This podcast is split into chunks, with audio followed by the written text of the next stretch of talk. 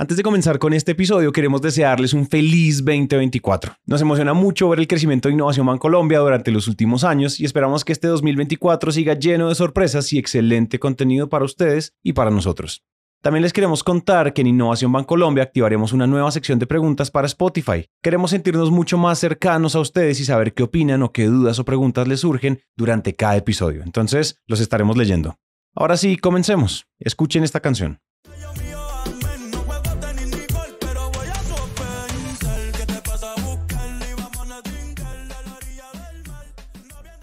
Hace unos meses, Nostalgia de Bad Bunny se viralizó por completo en redes sociales. Miles de personas inicialmente creyeron que este sería el demo de una nueva canción del puertorriqueño acompañado de Daddy Yankee, Bad Gyal y Justin Bieber. Fue tendencia en TikTok y llegó a tener más de 16 millones de reproducciones en YouTube. Unas semanas después, Bad Bunny desmintió por completo que esta canción fuese suya e incluso estaba enfurecido al respecto. La cosa es que Nostalgia realmente es una canción creada con inteligencia artificial, específicamente una que seguramente ustedes también han llegado a usar en los últimos meses. Y aunque esta canción no haya sido del agrado de Bad Bunny, pues sí que está revolucionando la creación de contenido, sobre todo para las empresas. Les estoy hablando de la inteligencia artificial generativa. Bienvenidos entonces a nuestro primer episodio del 2024.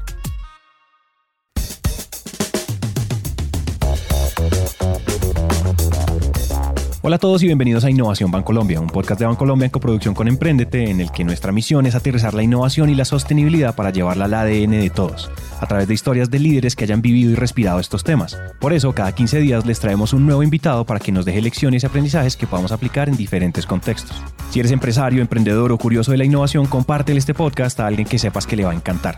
Y si tú haces parte del Grupo Bancolombia, ayúdanos contándole a tus colegas de este podcast para que inyectemos innovación y sostenibilidad a toda la organización. Si les gusta este episodio o algún otro de Innovación Bancolombia, síganos en Spotify o déjenos una reseña de 5 estrellas en Apple Podcast. Eso nos ayuda a llegar a más personas.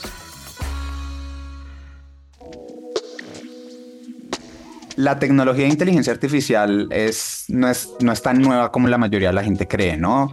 Realmente él empezó a, a, crearse y a desarrollarse desde la Segunda Guerra Mundial. Ya en los últimos años, ahorita lo más reciente, pues hay empresas muy grandes que usan la inteligencia artificial, como por ejemplo Spotify, Netflix. Y lo que pasó con la inteligencia artificial generativa es que es la democratización de esa tecnología. Les presento a Mateo Estrada, un publicista con más de 15 años de experiencia, fundador de una empresa impulsada por inteligencia artificial llamada Machine Partners. Ahora todos tenemos como el poder de usarla.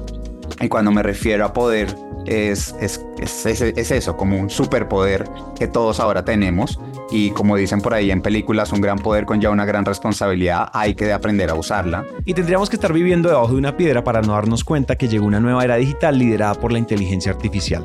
Y ahora, tal y como lo menciona Mateo, democratizada a volcarlo todo. El ejemplo que les di de Bad Bunny es solamente uno de los cientos de formas en las que se ha popularizado el uso de la IA generativa. No sé si han visto por ahí diferentes tendencias donde se crean imágenes para retratos de LinkedIn o donde se crean fotografías al estilo Pixar o incluso donde nos traemos a Elvis Presley de la tumba a los escenarios. Y a mí a veces también me gusta como compararlo un poco con la revolución industrial, con lo que está pasando hoy en día. Eh, cuando fue la revolución industrial con el tema de la máquina a vapor, pues eso ayudó a que pasáramos de hacer un vestido al día a hacer 100 vestidos al día un poco la inteligencia artificial es, es eso lo que está pasando ahorita. Cuando antes un diseñador se demoraba haciendo una pieza, no sé, 5 horas, 6 horas, hoy en día la puede sacar en una hora, dos horas. Entonces hay una eficiencia bien importante ahí y pues eso es algo que uno debería aprovechar en el mundo laboral y hay gente que incluso la aprovecha en su día a día en la vida, ¿no? En eh, cómo organizo mi lista de mercado. Usan ChatGPT para eso. Ahora, imagínense integrar todo esto a los procesos y operaciones de una empresa. La oportunidad más grande con el tema de inteligencia artificial generativa ahorita es la eficiencia y en tiempos y en costos. Entonces ahora podemos hacer mucho más con menos, ¿no? Con menos tiempo, con menos plata. Eh, y eso también nos lleva como a pensar eh, como ahorita de qué se trata el tema, si es cantidad o calidad, ¿no? Algunos casos será cantidad, donde las empresas van a poder desarrollar muchos copies, muchas imágenes y demás, pero yo creo que es una buena oportunidad para parar y pensar en cómo elevo la calidad con esto. Entonces, además de la eficiencia, también ahora tenemos como un alcance creativo mucho más impresionante que antes. Ahora también tenemos más tiempo para el pensamiento creativo y estratégico. Según un artículo publicado por IA Colombia, Noventic, una compañía de soluciones y servicios de transformación digital y ciberseguridad, hizo un estudio en toda Latinoamérica sobre inteligencia artificial generativa para entender las tendencias y prever cómo equipos y personas se comportarían en el futuro. Según Sebastián Sack, vicepresidente de Noventic en Latinoamérica, la IA generativa ofrece una oportunidad de aumento de productividad y creación de valor, tal y como también lo menciona Mateo. En el primer trimestre de 2023, 303 millones de visitas a ChatGPT provinieron de América Latina, representando el 10% del total mundial. Y entre los países más interesados está Colombia con un 1.9%. Con esto es indiscutible que poco a poco la inteligencia artificial se ha convertido en un partner o compañero para todos nosotros. También un poco se puede relacionar como cuando apareció la cámara fotográfica, ¿no? Antes el pintor tenía que dibujar el bodegón y se demoraba horas, o el retrato de una persona y apareció la cámara fotográfica y todo el mundo dijo, no, pues esto va a matar a los pintores eh, que antes trabajaban en la casa y, y, le, se demoraban seis horas pintando a la familia, pues ahora llega una cámara que lo hace mejor sin tanto esfuerzo. ¿Y qué fue lo que pasó con esto? que se creó una nueva forma de arte, ¿no? La pintura aún sigue, aún hay mucha gente que pinta, pero ahorita podemos ver museos que se dedican a mostrar solo fotografías. Entonces seguramente vamos a ver como nuevas ramas y nuevas nuevas formas de crear arte y nuevas formas de creatividad gracias a esta, tecnología. Este es un complemento para la realización de tareas repetitivas, para operaciones que consumen tiempo y tiempo que sabemos que se puede usar para el pensamiento crítico, para afinar creatividad y estrategia, para hacernos las preguntas correctas, incorporar nuevas metodologías y experimentar. Sin embargo, hay un mundo de preguntas que seguramente muchos de ustedes se han hecho e incluso yo también. ¿Cómo puedo confiarle la operación de un proceso creativo a una máquina? ¿Dónde recolecta esta información, esas fotografías, esas pinturas y videos? ¿Y cómo sé que está siendo transparente conmigo? Hace no mucho hubo otro revuelo en redes sociales donde diferentes artistas en el mundo denunciaron que Lensa AI, una inteligencia artificial capaz de renderizar rostros para convertirlos en retratos renacentistas, se estaba robando pedazos de su arte para crear estas imágenes. Tanto así que lo consideraron como el fin de los artistas digitales. Pero la inteligencia artificial no, no roba el arte, aprende del arte. El problema está cuando la inteligencia artificial está aprendiendo de un artista el cual no dio su consentimiento. Estos modelos, por ejemplo, de creación de imágenes o modelos de difusión que detectan patrones en una imagen. Entonces saben que un gato por lo general tiene eh, las orejas de este modo, la nariz de este modo y empieza a crear. Lo mismo con el expresionismo. El expresionismo tiene estos patrones o estas características y aprende de eso la inteligencia artificial, no se lo roba. Un poco como para entender la inteligencia artificial de difusión es como cuando uno mira al cielo y ve una nube y uno dice, ah, en esas nubes estoy viendo un gato. Es porque en la cabeza tú ya entiendes cuáles son los patrones para formar la imagen de un gato. Y es que una de las cosas más importantes para tener en cuenta en el uso responsable de esta tecnología es evitar por completo el uso de nombres de artistas o marcas en lo que se conoce como los prompts, que son básicamente las órdenes que le damos a una inteligencia artificial para que produzca algo. Muchas marcas han caído en el error de crear imágenes estilo Pixar. Y eso está mal, porque te estás apropiando el estilo gráfico de Pixar.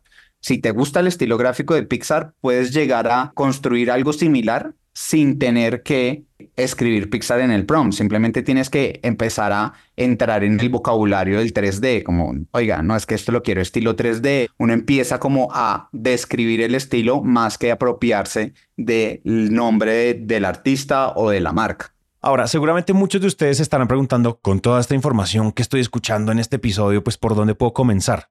Dejemos que Mateo nos lo cuente. Creo que lo primero es comprender las capacidades y las limitaciones que tiene la, la tecnología, qué puede hacer y qué no puede hacer. Eh, aunque parece magia, muchas veces hay cosas que no se pueden hacer todavía, que posiblemente en un futuro sí se puedan hacer, pero es entender como el estado del arte que está la tecnología ahorita. ¿Qué puedo hacer con esta tecnología eh, y qué no puedo hacer? Entonces, como lo primero.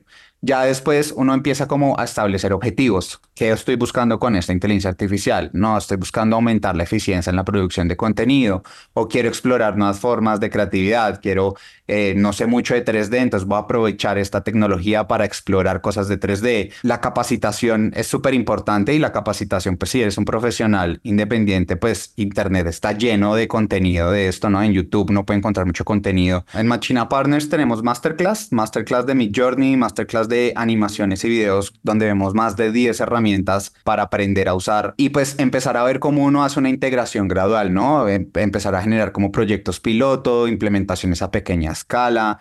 Es importante tener espacios de experimentación. Por lo general los equipos creativos viven en el día a día en un ritmo súper salvaje y toca encontrar esos espacios para sacar un poquito la cabeza y empezar a experimentar y pues por último monitorear y evaluar si realmente lo que estoy aprendiendo me trae algo positivo en la operación o en mi trabajo del día a día. Y aunque eso sí, con todo lo que nos comenta Mateo, también existe el riesgo de la dependencia a este tipo de tecnologías, donde erróneamente podemos llegar a pensar que todo lo podemos solucionar con IA generativa.